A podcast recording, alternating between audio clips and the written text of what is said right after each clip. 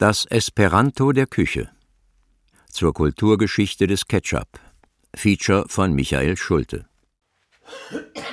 Helga, wo sind meine Zigaretten? Nur gut, wenn du sie nicht findest. Außerdem ist das Essen fertig. Und zieh dein Hemd an. Ausgebeulte Jeans, Unterhemd, so setzt man sich nicht an den Tisch. Ja, ja, ja. Warum bloß hat dieser spanische Farmer keinen Erfolg gehabt mit seinem nikotinfreien Tabak? Nikotinfreier Tabak. Mein lieber Arthur. Doch, doch, bestimmt. Ja, ja. Ja, ja. Tabak und Tomaten sind nämlich Nachtschattengewächse. Und das Nikotin zieht erst während des Wachstums aus der Wurzel in die Blätter. Und dieser spanische Farmer hat eine junge Tabakstaude auf eine Tomatenwurzel gefropft. Ja, und? Hä? Nikotinfreien Tabak erhalten. Ja. Und kehrt man das Ganze um, fropft also auf Tabakpflanzen Tomatenstauden? Gibt es?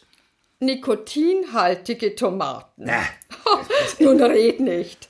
Hol das Ketchup aus dem Kühlschrank. schon wieder Spaghetti mit Ketchup? Na und? Ist gesund?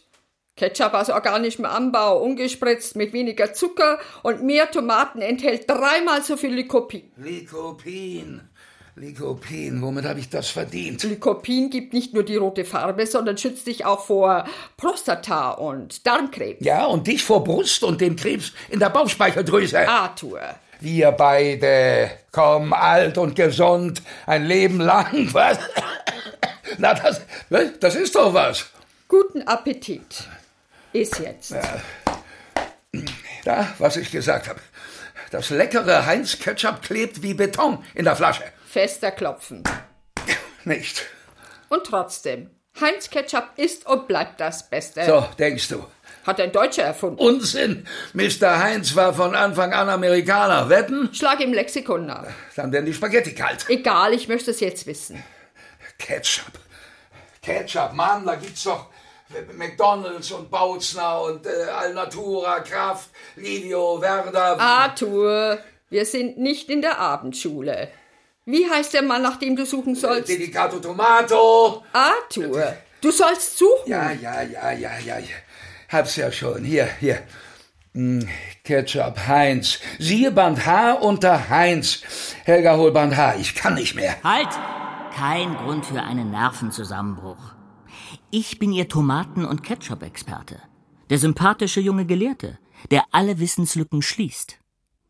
Henry John Heinz war der Sohn eines aus Bayern eingewanderten Arbeiters, der sich in Pittsburgh, Pennsylvania niederließ, heiratete und eine Ziegelfabrik gründete. Henry kam 1844 zur Welt, und die Legende will wissen, dass er bereits mit zwölf Jahren überschüssiges Gemüse aus dem elterlichen Garten verkauft hat. 1876 eröffnete er zusammen mit seiner Frau Sarah und seinem Bruder John die F&J Heinz Company. Da er Schulden aus früheren Unternehmungen hatte, war er zunächst noch nicht der offizielle Geschäftsführer. Hergestellt und verkauft wurden geriebener Meerrettich, Essiggurken und Heinz Tomato Ketchup. Der süße Tomatenbrei, das ursprüngliche Rezept ist seit Gründung der Firma nur ein paar Mal abgeändert worden, wurde erst zu einem Renner, als es in der berühmten achteckigen Flasche auf den Markt kam. Da, kalt. Eiskalt, deine Spaghetti. Kannst du sie noch mal aufwärmen? Man kann alles aufwärmen, außer Spaghetti. Ich könnte sie dir braten. Ja, dann mach das. Ich werde in der Zwischenzeit versuchen, aus dieser, aus dieser verdammten Ketchupflasche. Bis es soweit ist, werde ich meine Assistenten zuschalten, die Sie mit wertvollen Informationen unterhalten werden. Hallo, Ja, hallo, ich grüße Sie. Ich grüße Sie ebenfalls. Hallo? Ja, also, Ketchup war ursprünglich eine Ketchup genannte chinesische Fischsoße, die nach Malaysia und Singapur gelangte und dort zu Ketchup wurde. Nun, das war so. Ketchup ist eine japanische Erfindung und hieß Kitjap. Aber leider gibt es das Wort Kitjap im Japanischen nicht. Aber im Arabischen gibt es das Wort Iskebay, aus dem in England Cabbage wurde. Klingt ja auch ganz ähnlich. Und Cabbage mutierte zu Ketchup. das Wort Kitjap gibt es, aber es ist indonesischen Ursprungs. Also verdanken wir die Tunke den Indonesiern. So ist es. Nein, Tomatensaft heißt auf Chinesisch Fan Kei Cheop. Also doch China. Und die Chinesen benutzten nachweislich schon seit Urzeiten Ketchup. Allerdings war in diesem Zeug so ziemlich alles, außer Tomaten. Unsinn. Schon die alten Griechen verwendeten Ketchup, und zwar bereits im 10. vorchristlichen Jahrhundert. Sehr alte Griechen. Das verwechseln Sie jetzt wohl mit den alten Römern. Die hatten so um 300 vor Christus eine Soße aus Essig, Öl, Pfeffer, Salz und Sardellen entwickelt, die vor allem dazu diente, Fisch und Fleisch zu konservieren. Bei den nicht gerade seltenen Feldzügen musste man ja jede Menge Nahrung mit sich führen. Bislang haben wir also Chinesen, Japaner, Indonesier, Griechen, Römer. Sonst noch was? Sie alle verwendeten Ketchup, hatten es unabhängig voneinander erfunden, und diesen Ketchups war eins gemeinsam. Es enthielt keine Tomaten. Und war daher gar kein Ketchup. Oh doch. Es gibt zahllose Ketchup-Sorten und Arten, wie es ja auch eine Vielfalt von Obstsäften oder Wurstsorten gibt. Pilzketchup, Walnussketchup, Austern- und Sellerieketchup, Curry- und Gurkenketchup, Weintraubenketchup, Tabasco-Ketchup, Senfketchup, Preiselbeerketchup, Apfelketchup, Chili-Ketchup, Bananenketchup, Rum- und Weinketchup, Hummerketchup, Johannisbeer, Zitronen, Leber, Bier, Muschel, Aprikosen, Zucker, Damaszenerpflaumen, Stachelbeerketchup und so weiter. Bist du jetzt fertig? Ketchup ist ein süßer Tomatenbrei, sonst nichts und schon immer. Falsch. Ich habe mich schlau gemacht. Ja, Rentner haben viel Zeit, sich schlau zu machen. Und sich Ausreden auszudenken, warum sie nie im Haushalt helfen können. Ketchup ist eine dickflüssige Würze, die außer dem Hauptingredienz meist Essig, Sardellen, Salz, Pfeffer, Zimt, Ingwer und Zucker enthält. Der Nachteil dieser dickflüssigen Würzsoße, ihre Herstellung ist aufwendig und zeitraubend. Der Vorteil, sie ist fast unbegrenzt haltbar, sofern man genügend Salz und Essig beifügt. Man kann die Paste also äh, in großen Mengen herstellen. Übrigens, es gab bereits seit zwei Jahrtausenden Fisch, Walnuss und Pilzketchup, ehe so um 1800 das Tomatenketchup entwickelt wurde. Die Tomate war ursprünglich. Dürfte ich erst einmal zu Ende essen, ehe du mich mit neuen Vorträgen belämmerst. Schmeckt gar nicht schlecht. Gebratene Spaghetti mit. Da! Da! Und ich von oben bis unten vollgesaut. Tut mir leid. Kannst du dich noch an Onkel Hugo erinnern? Nein. Doch. Ist er nicht mit einer Tänzerin nach Texas durchgebrannt? Er ist nach Amerika ausgewandert, weil er Ketchup-süchtig war.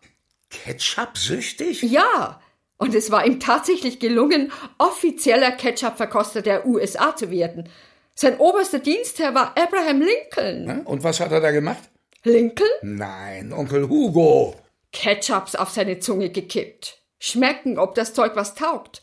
365 Tage im Jahr schlürft er Ketchup. Gutes, schlechtes, gepanschtes, verdorbenes. Er ist an Ketchup-Vergiftung gestorben.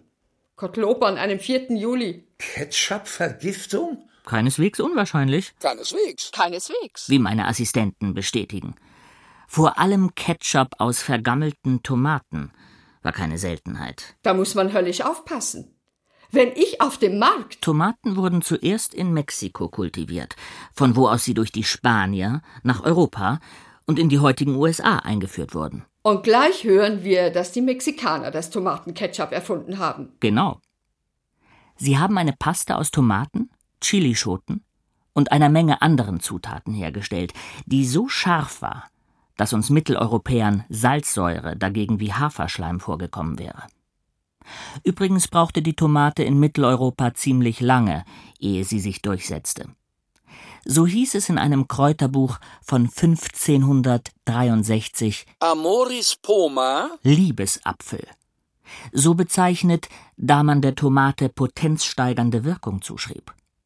Eine Art Viagra der frühen Neuzeit und nicht verschreibungspflichtig. Amoris poma ist ein nicht unlieblich Speis, wiewohl sie dem Leibe böse Nahrung geben.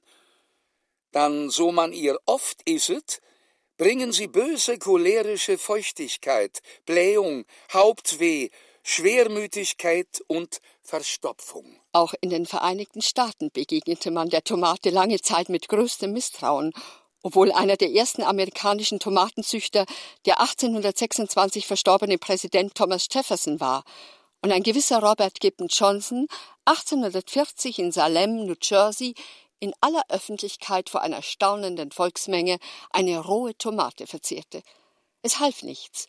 In dem damals populärsten Kochbuch Amerikas blieb noch jahrzehntelang die Empfehlung stehen, Tomaten mindestens drei Stunden zu kochen. Was im 19. Jahrhundert Lebensmittelhändler in England und Amerika dem Kunden da so als Ketchup anzudrehen sich erdreisteten, rief die Kritiker auf den Plan. So wetterte der schottische Arzt Dr. William Kitchener 1817. Das Zeug, das heutzutage als Ketchup verkauft wird, ist gewöhnlich ein ohne Sinn und Verstand zusammengerührter Brei, dessen Geschmack mit einem Kunterbund aus Knoblauch, Sardellen, Zwiebeln, Bier, Wein und Gewürzen übertüncht wird. Dabei genügt zur Herstellung guter Ketchups ein Minimum an Gewürzen und ein Schuss Brandy von derart geringer Menge, dass selbst der feinste Gaumen ihn nicht wahrzunehmen vermag. Und für den verwöhnten Gaumen des Gourmets war Ketchup viele Jahrhunderte lang eine Bereicherung der raffinierten Küche. Da hat sich so einiges grundlegend geändert. Als der jüdische österreichische Dichter Franz Werfel 1938 gefragt wurde, warum er und seine Frau sich nicht um ein Einwanderungsvisum für die USA bemühen, antwortete er Was sollen wir in einem Land, wo man Ketchup aufs Rindfleisch schüttet? Ketchup gilt vielerorts als der Gipfel kulinarischer Schande, als Synonym für Kulturlosigkeit. Ketchup ist so amerikanisch und ordinär wie äh, Kaugummi, Coca-Cola und die Mickey Maus. Naja, ob sich Mutterns Horrorküche durch den gnadenlosen Gebrauch von Maggi als Beispiel abendländischen Feinschmeckertums empfiehlt, sei dahingestellt. Ja, ja. Die Amerikaner konsumieren mehr Ketchup als jedes andere Volk, aber sind sie deswegen lukullische Banausen? Genauso könnte man den Deutschen vorwerfen, sie interessierten sich nicht für klassische Musik, weil sie mehr Peter Alexander als Beethoven-CDs kaufen. Die Popularität der Nahrungsmittel ist abhängig von deren Preis. Tomaten waren billig. Kein Wunder also, dass Tomatengerichte beliebt waren. Mitte des 19. Jahrhunderts wurde aber noch etwas anderes erschwinglich, das sich vor dem lediglich Angehörige der sogenannten besseren Kreise leisten konnten. Zucker. Der Grund war massenweiser Zuckerimport aus der Karibik. Folglich tauchen fortan in amerikanischen Kochbüchern immer häufiger Rezepte auf, die die Verwendung von Zucker fordern. Sogar in Tomatenketchup sollte man das süße Granulat rühren. Das ging den Feinschmeckern denn doch über die Hutschnur. Noch 1944 vermeldete ein gewisser Mr. Roberts, in Maine gibt es nicht wenige Familien, die gesüßtes Ketchup als Vergehen gegen Gott und den Menschen, gegen die Natur und den guten Geschmack betrachten. Damals waren die Rezepte zur Herstellung von Ketchup aus den Kochbüchern längst verschwunden, da es bereits seit mindestens sieben Jahrzehnten in jedem Lebensmittelgeschäft das kommerzielle, in Flaschen abgefüllte Ketchup zu kaufen gab. 1901 stand in der Zeitschrift Pickel, dem Magazin der Firma Heinz, zu lesen: In der Heimat des Kapitalismus und frischen Unternehmertums griff man die Erkenntnisse des Monsieur Appert freudig auf und schritt zur Tat. Fast gleichzeitig boten Firmen in Boston, Baltimore und New York in Flaschen abgefülltes Tomatenketchup an. Zu 33 Cent für die kleine und 50 Cent für die große Flasche. Die Hausfrauen atmeten auf mussten sie doch nicht mehr halbe Tage in der Küche verbringen, nur um über die Tomatenbrühe zu wachen. Sie hatten jetzt mehr Zeit, puritanische Gewänder zu schneidern und in der Bibel zu lesen. Das ganz große Geschäft war das Flaschenketchup in diesen frühen Tagen aber noch nicht. Es war ein Nebenprodukt der tomatenverarbeitenden Konservenindustrie. Jedes Jahr im Herbst sanken die Tomatenpreise so tief, dass sich nicht einmal die restliche Ernte gelohnt hätte. Da griffen regelmäßig die Konservenfabrikanten zu und kauften den Farmern ihre überreifen Tomaten zu einem wahren Spottgeld ab. Die Tomatenkonserven erfreuten sich großer Beliebtheit, vor allem bei den italienischen Einwanderern, aber auch das ständig süßer werdende Nebenprodukt Tomatenketchup gewann an Popularität. Immer mehr Firmen boten es an, die armen Hausfrauen wurden angesichts der Vielfalt total verwirrt. Ein paar Jahre später wäre die Wahl leichter gefallen, denn bald standen fast nur noch Flaschen mit Tomatenketchup der Firma Heinz in den Regalen. Binnen weniger Jahre hatte sich der zunächst glücklose Unternehmer Henry J. Heinz zum Ketchup-König der USA und dann der Welt hochgearbeitet. Der gute alte Heinz. Eine faszinierende Biografie, eine Erfolgsstory, wie man sie liebt im Land der unbegrenzten Möglichkeiten. Amerika lebt von Anekdoten vom Erfolg. Edison, Elvis, Muhammad Ali, jeder kann es schaffen. Die Wahrheit ist, wer unten ist, bleibt unten. Von ein paar Ausnahmen abgesehen, an die sich die Hoffnungen der Massen mit unbeirrter Zuversicht knüpfen. Auf zehn Millionen Slumbewohner kommt ein Elvis. Oder ein Henry Heinz. Gerade neulich habe ich in Reader's Digest einen Artikel über diesen wunderbaren Menschen gelesen. Von Anfang an setzte Henry auf Qualität, auf durchsichtige Flaschen, sodass der Kunde das Produkt sehen kann, auf hygienische Herstellung. Sein Motto lautete Qualität ist für ein Produkt, was Charakter für einen Menschen ist. Ein unsterblicher Aphorismus. Da geht einem doch das Herz auf. Aber Henry hatte noch andere Prinzipien. Er zahlte überdurchschnittliche Löhne, behandelte seine Arbeiter gut, sorgte für ein angenehmes Betriebsklima. Und vor allem bei jeder Phase des Herstellungsprozesses war Sauberkeit das oberste Gebot. Davon durfte sich jeder Außenstehende überzeugen. Henry Heinz war der Erfinder der Fabrikbesichtigung. Für äh, Onkel Hugo muss der alte Heinz so etwas wie äh, Jesus für einen Pfarrer gewesen sein. So könnte man es ausdrücken. Er ist im Dienst der Vereinigten Staaten an seiner Ketchup-Sucht dahingegangen. Zunächst jedoch meinte er, das große losgezogen zu haben von früh bis spät Ketchup essen zu dürfen und dafür auch noch bezahlt werden? Eine etwas einseitige Ernährung. Und darum hatte sein Körper keinerlei Abwehrkräfte, als er einmal ein paar Löffel verdorbenes Ketchup verzehrt hatte. Aber das war kein Heinz-Ketchup gewesen. Natürlich nicht. Der gute Heinz war ein viel zu cleverer Geschäftsmann, um unter seinem Namen Billigprodukte zuzulassen. Er hatte auch früh die Bedeutung einer breit gestreuten Werbung erkannt. So war die erste Leuchtreklame der Welt. Sie glitzerte zusammengesetzt aus 1200 Glühbirnen in New York. Eine Heinz-Werbung. Und zwar genau an der Stelle, wo heute das berühmte Flatiron Building steht. Ecke Fifth Avenue und 23. Straße. Das war im Jahr 1900. Inzwischen war Mr. Heinz längst vielfacher Millionär. Kannst du dich noch an die Werbespots im Fernsehen erinnern? So Mitte der 50er Jahre? Nein. Einer der originellsten Werbespots war das erste Ketchup-Wettrennen der Welt. Aus geöffneten, kopfüber aufgehangenen Ketchupflaschen verschiedener Marken rann zügig der Tomatenbrei.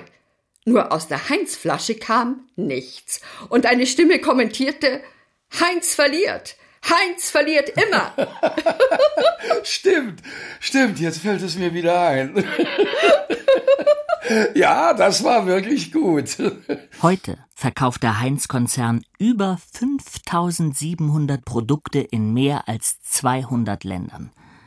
Aus der ersten Fabrik des Henry John Heinz, sie maß knapp 11 Quadratmeter, ist ein Weltkonzern geworden dessen Jahresumsatz bei 10 Milliarden Dollar liegen dürfte und der jährlich 400 Millionen Flaschen Ketchup produziert. Standbein ist nach wie vor das Ketchup, noch immer nach der alten Rezeptur hergestellt. Tomaten, selbstverständlich, plus Nelke, weißen und schwarzen Pfeffer, Senfkörner, Ingwer, Selleriesamen, Meerrettich, braunen Zucker, Salz, Essig und das wohlriechende Innere der Rotulmenrinde. Damit wird kein Geheimnis verraten, denn es kommt auf die richtige Mischung an. Das weiß jeder Profi und Hobbykoch. Schon lange vor Henry J. Heinz war das Tomatenketchup derart populär, dass manche Hersteller Schwierigkeiten hatten, genügend Liebes- oder Paradiesäpfel aufzutreiben. Sie entwickelten eine erstaunliche Kreativität, um den Markt gleichwohl mit ihrem Produkt zu versorgen. Notfalls auch ohne Verwendung einer einzigen Tomate. Wer wusste, wie es geht, konnte aus getrockneten Äpfeln und Kürbismark die gewünschte Geschmacksnote erzielen. Und wenn die Pilze rar wurden, verstand man es auch aus Rinderleber ein vorzügliches Pilzketchup zu fertigen. Da es in den USA noch keine Lebensmittelgesetze gab, war solcher Betrug legal. Heute hat fast jedes Land Lebensmittelgesetze, und solcher Betrug ist nun erst recht legal. Wie bei uns beispielsweise der Joghurt mit Erdbeeren. Nur dieser Joghurt enthält kein Milligramm Erdbeere, sondern australisches Sägemehl. Reines Naturprodukt ohne Zusatzstoffe steht auf dem Plastikbecher. Und wer will bestreiten, dass Sägemehl ein Naturprodukt ist? Zurück zum Ketchup. Andere Fabrikanten waren nicht ganz so dreist und verwendeten wenigstens Tomatenabfälle, wie die Schale und Kerngehäuse, versetzten den Müll mit allerlei Gewürzen und boten ihn als frisches Tomatenketchup an. Doch selbst Firmen, die Tomaten verwendeten, hatten ein Problem. Die Farbe. Durch das Einkochen wurde der Tomatenbrei ungehörig braun, eine kaum appetitanregende Farbe. Da musste etwas geschehen. Mitte des 19. Jahrhunderts hatte ein britischer Chemiker auf der Basis von Steinkohlenteer Färbemittel für die Textilindustrie entwickelt. Und was für Stoffe taugt, kann Nahrungsmitteln bekanntlich nicht schaden. Schon bald wurden warnende Stimmen laut. So hieß es in der Zeitschrift Gardeners Monthly Ein Aufruf an alle Familien. Stellen Sie Ihr eigenes Ketchup her. Das ist nicht nur ökonomischer, das ist auch sicherer. Wenn Sie es im Laden kaufen müssen, lassen Sie die Finger von rot leuchtenden Erzeugnissen, da sie künstlichen Farbstoff enthalten. Das billige in den Restaurants angebotene Zeug ist aus den Abfällen der Konservenfabriken hergestellt. Gutes Ketchup gewinnt man nur aus erstklassigen Früchten. Die Kunde von der hemmungslosen und profitorientierten Panscherei amerikanischer Firmen drang über den Atlantik, was dazu führte, dass mehrere europäische Länder 1879 ein generelles Einfuhrverbot aller US-Nahrungsmittel verhängten. Ein frühes Beispiel, wie sich Europa wenigstens teilweise vereinte, um sich den Vereinigten Staaten zu widersetzen. Es war gewiss kein Zufall, dass in Washington noch im selben Jahr die ersten Gesetzesentwürfe zur Lebensmittelkontrolle vorgelegt wurden. Was haben wir bis jetzt? Tomatenfarmer, Tomatenkäufer und Verwerter, gewitzte Geschäftsleute, Journalisten, Kochbuchautoren, einen Präsidenten, Händler, geplagte Hausfrauen. Da fehlt doch noch etwas. Mal nachdenken. Natürlich. Die Psychologen eine Berufsgruppe, die nicht jeden Tag etwas zu tun hat und verzweifelt auf der Suche nach neuen Forschungsobjekten ist, um mit Einfühlungsvermögen und wissenschaftlichem Scharfsinn die letzten Menschheitsgeheimnisse zu ergründen. Tomatenketchup etwa. Wir wissen, woraus es gemacht wird, aber seelenkundlich tappen wir da völlig im Dunkeln. Einen relativ harmlosen Erklärungsversuch unternimmt Professor Dale Hoffman. Wissenschaftlich gesehen ist Ketchup herb und ein wenig sauer, so dass es in der Mundhöhle dem Fett des Fleisches und der Pommes frites entgegenwirkt. Wissenschaftlich gesehen könnte es auch so sein, dass man die meist in altem Öl gebratenen Pommes nur runterkriegt, wenn man sie mit einer dreistöckigen Tomatenpampe überzieht. Da lotet Ernest Dichter, Begründer der Motivforschung, schon etwas tiefer. Ketchup ist ein Symbol der Männlichkeit, eine moderne Form des Verzehrs von rohem Fleisch, eine echte Prüfung des Jägers. Gießt man Ketchup auf gebratenes Fleisch, sieht es wieder wie roh aus. Recht patriotisch nähert sich eine gewisse Elizabeth Rosen dem Problem. Ketchup, wo auch immer verwendet, beschert uns das Vergnügen und die Bestätigung eines vertrauten und beliebten Geschmacks. Es ist ein durch und durch amerikanisches Erzeugnis und muss letztendlich als profunder Ausdruck des Amerikanertums begriffen werden. Rein optisch ist es eine einmalige Variante der roten Blutsoße, aber dient nun nicht allein als kulturell transformierter Blutersatz, den man dem Gemüse beimengt, sondern auch als potenziertes Blut auf Fleisch. Gleichzeitig befriedigt es das genetisch bedingte Verlangen nach Süßem, was der gesamten Menschheit eignet. Ketchup ist vielleicht der einzig wahre kulinarische Ausdruck des amerikanischen Schmelztiegels, und seine beispiellose Eigenschaft, jedermann irgendetwas zu geben, macht es zum Esperanto der Küche. Ketchup, das gastronomische Sinnbild einer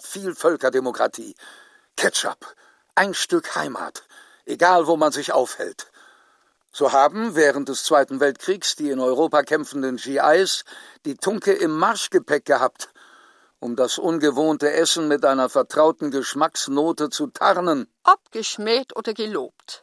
Ketchup ist weltweit so wenig aus der Küche fortzudenken wie Salz oder Olivenöl. Die größten Abnehmer sind erwartungsgemäß Privathaushalte, gefolgt von, zumindest in Amerika, den Fastfood-Ketten und dann kommt, raten Sie mal. Du hast mich getroffen, Joe. Ich habe es nicht anders verdient. Du blutest wie ein Schwein, Wild Bill. Ich hole einen Arzt. Zu spät, Joe. Jetzt verrate ich dir mein letztes Geheimnis. Ich bin dein Bruder. Du bist aus. Er ist tot. Seit der Erfindung des Farbfilms ist der Ketchup-Bedarf Hollywoods enorm. Auch die Fernsehstudios verbrauchen bei der Produktion ihrer Horror-, Gangster-, Action- und Krimiserien täglich Unmengen von Tomatenketchup. Man darf annehmen, dass sie günstige Rabatte ausgehandelt haben. Der Islam und die jüdische Religion verbieten den Genuss von Schweinefleisch. Südostasiaten vertragen keine Milchprodukte. Indianer keinen Alkohol. Vegetarier verzehren nur Obst und Gemüse. Aber Ketchup darf jeder auf allen Kontinenten auf alles kippen.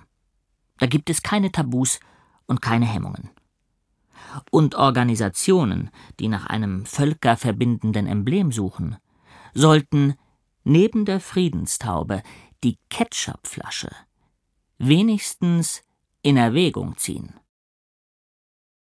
Das Esperanto der Küche zur Kulturgeschichte des Ketchup. Feature von Michael Schulte. Redaktion Ulf Köhler. Es sprachen Irm Hermann, Uwe Friedrichsen und Jens Wawrczyk. Ton Bettina Weinert, Technik Hans-Peter Runert, Regieassistenz Matthias Seimer, Regie Walter Niklaus. Produktion Mitteldeutscher Rundfunk 2005